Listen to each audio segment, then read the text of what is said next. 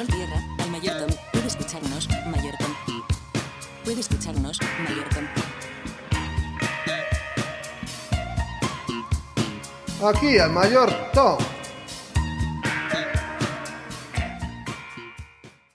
Delhi, India, en algún momento del siglo XIX.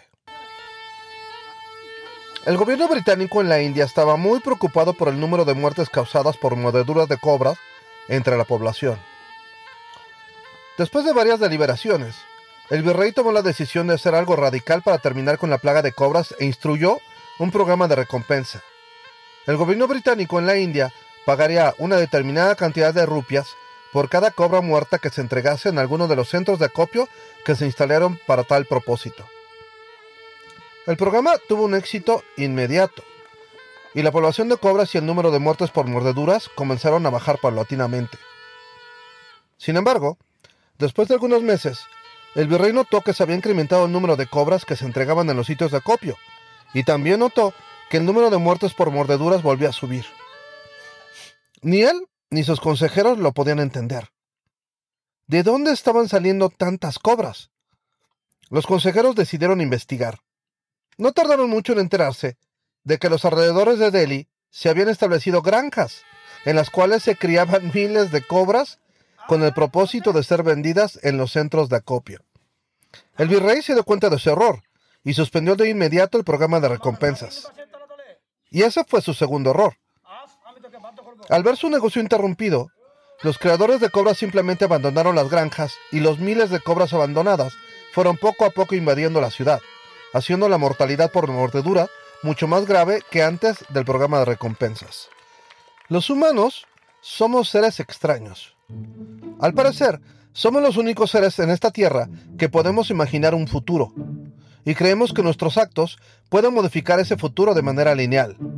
Es decir, a toda acción va a corresponder una reacción y esa reacción nos impulsará a estar mejor en el futuro. Este pensamiento, de alguna manera, paga dividendos cuando se trata de mejorarnos a nosotros mismos. Pero cuando creemos que esta relación causa-efecto aplica a otras personas, o peor aún, a un grupo de personas, muchas veces nos estampamos en el sólido muro de la realidad. Hay un efecto llamado ley de las consecuencias imprevistas, que hace que muchas de nuestras ideas nos disparen en el pie y terminen agravando problemas en lugar de resolverlos.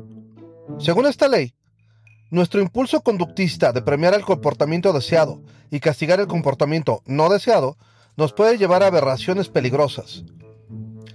Los economistas denominan estos premios como incentivos. Y si lo piensas, tanto un premio como un castigo son incentivos. El castigo es un incentivo siempre y cuando no te lo apliquen a ti, ¿no? De hecho, para los economistas todo es un incentivo. A los incentivos que provocan consecuencias imprevistas, los economistas los denominan incentivos perversos. Los incentivos generalmente son económicos. Vienen en forma de premios, de bonos, de recompensas, de multas, por ejemplo, en el caso negativo, o sobrecargos también en el caso negativo. Pero también pueden consistir en tiempo libre, en calidad de vida o en estatus. Piénsalo bien. En México, y particularmente en la Ciudad de México, a finales de los 80 se presentaron niveles nocivos de contaminantes atmosféricos. La gente estaba, la verdad, muy espantada, y había muchas anécdotas de personas que habían visto pajaritos caer muertos de los árboles.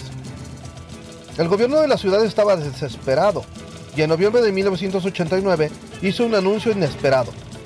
Se había determinado que el principal contaminante eran las emisiones de los vehículos, y tenían una solución mágica para acabar de golpe y porrazo con el 20% de las emisiones vehiculares. La solución los vehículos serían forzados a salir de circulación de acuerdo al número de placa. Y al siguiente mes comenzó el programa. El programa comenzó con gran participación de la gente y con buenos comentarios, la verdad. Yo en particular no estaba tan contento, porque yo, a mí no me tocaba circular los viernes y me tenía que levantar a las 5 de la mañana ese día para poder pasar por mi novia y ya de ahí irnos juntos a la universidad. En fin, digo, en nombre del bien común, y, también para evitar una multa que mi ingreso de estudiante me hubiera evitado pagar, pues tuve que acatar la medida. Los niveles de contaminación bajaron después de la medida y el tráfico también. Pero al cabo de unos meses pasó algo extraño. Los niveles volvieron a subir y rebasaron los niveles registrados antes del hoy no circula. Y el tráfico regresó a su estado original. Si no es que estaba hasta peor que antes. ¿eh?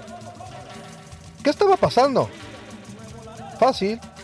Las empresas y particulares que estaban en posibilidad de hacerlo estaban comprando carcachas para utilizarlas el día del no circula. Veías en las calles vejestorios ostensiblemente contaminantes como chimeneas que muchas veces provenían de estados vecinos y de esos autos estaban llenando las calles. Era de suponer que esos autos viejos contaminaban todavía más de los que había antes en las calles. Llegada la primera contingencia, el gobierno tuvo que decretar un segundo día de no circula. Sí, señores, dos días de la semana no circulabas. Incluso comenzó a haber restricciones de fines de semana, lo que hizo que el problema se hiciera más grave aún, porque la población que podía seguía comprando sus carcachas. Tenían que sacar su trabajo diario y hacer sus actividades, ¿no? El desastre del programa Hoy no circula nos sigue afectando a todos los chilangos casi 32 años después. ¿Y qué me dicen de la epidemia de cesáreas no necesarias que se practican en México? Las prácticas médicas dictan que las cesáreas son necesarias en el 15% de los nacimientos. Sin embargo, según la Organización Mundial de la Salud, en México el 45% de los nacimientos son por cesárea. Y, no estamos solos. En República Dominicana el porcentaje es de 56%. La cesárea es un gana-gana para casi todos los involucrados. El bebé saca mejor calificación a Apgar. El médico cobra más y puede hasta programar su horario, no tiene que estar esperando dos horas, dos horas de labor. El hospital vende más días de hospitalización. Hay más visitantes, hay más gente en los restaurantes, hay más gente en los estacionamientos y van ganando. Las aseguradoras, bien gracias, nada más fingen demencia y no pagan la intervención cesárea. Y nadie parece pensar en el riesgo inherente de una operación invasiva y de los riesgos innecesarios que corre la mujer que está dando a luz. Por supuesto que la mejor forma de desatar las fuerzas infernales de los incentivos perversos son los programas de recompensas. Casi todas las empresas tienen sistemas de sueldos variables, en los que una parte del sueldo del empleado es una recompensa por objetivos obtenidos. Este sistema asume que el empleado es un ser ambicioso, que hará lo que tenga que hacer por conseguir el bono. Y, exactamente eso es lo que se obtiene, un ser ambicioso que hace lo que tiene que hacer por, por ganarse el bono. Así es, señores. Por ejemplo, en la ciudad de Londres, el encargado del sistema de salud determinó un indicador al que los rescatistas deberían ajustarse para ser acreedores a un bono. Las ambulancias estaban obligadas a llegar en 8 minutos o menos para atender una emergencia grave. Si el objetivo se alcanzaba, todos los empleados recibirían un incentivo económico. Apenas comenzado el programa, las consecuencias no esperadas comenzaron a llegar. Al principio fue simplemente un maquillaje de los números. Según las gráficas que mostraban los empleados, todos los casos graves se atendían exactamente en 8 minutos. Tal cual.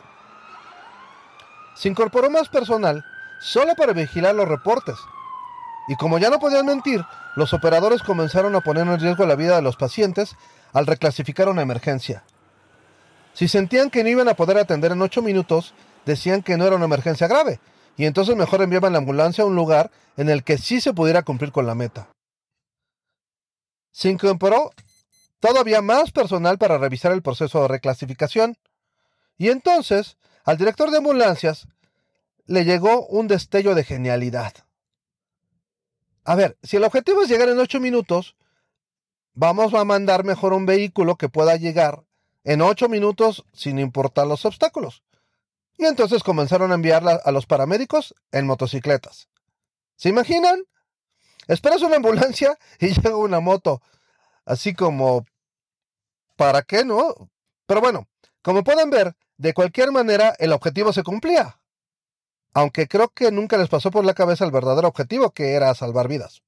El ejemplo del sistema de ambulancia londinense debería ser estudiado en cualquier escuela de administración como un clarísimo ejemplo de cómo no establecer un sistema de recompensas. El mayor Tom lo ayuda Alberto Gaona, Twitter e Instagram arroba Alberto Gaona.